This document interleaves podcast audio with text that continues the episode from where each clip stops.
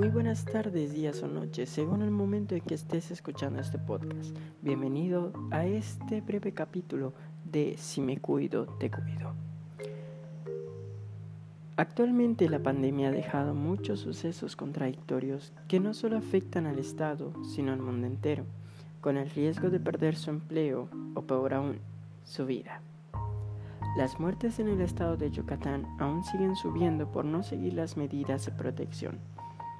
Los ciudadanos de nuestro estado prefieren no hacer caso a las recomendaciones de los doctores y seguir con su vida normal que ellos llaman, lo que en verdad es una tóxica fantasía que se hacen creyendo que no les pasará nada, y cuando les dan la noticia que han sido infectados, se asustan demasiado dándoles un fulminante infarto que termina con su vida lo cual se pudo haber evitado si hubieran seguido las medidas adecuadas de higiene para no contagiarse.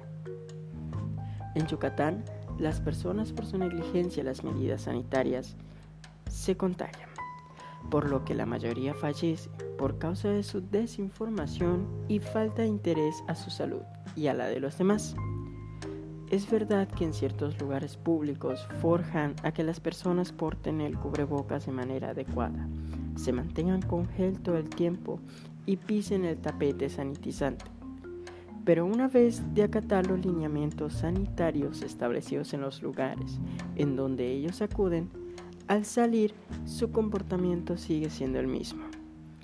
Algunas personas ejercen todas las medidas sanitarias, haciendo que las demás lo vean extraño, con una apariencia de incomodidad. Este signo de disgusto demuestra que la persona no tiene ningún respeto hacia los demás, dándoles a entender que la pandemia no es algo de que preocuparse, sino que simplemente con el cubrebocas las cosas ya están arregladas. Pero, como mencioné hace un momento, cuando no cumplen las medidas y no hacen caso a las autoridades civiles, se contagian y provocan la muerte al enterarse que han sido afectadas por el virus o simplemente la enfermedad los daña cada vez más con el paso del tiempo hasta llegar a fallecer. Esto se debe a que en la mayoría de los casos una persona de la tercera edad es más propensa a perder la vida porque sus defensas son bajas. Este fue un breve capítulo de Si me cuido, te cuido. Gracias por escucharme y nos vemos hasta la próxima.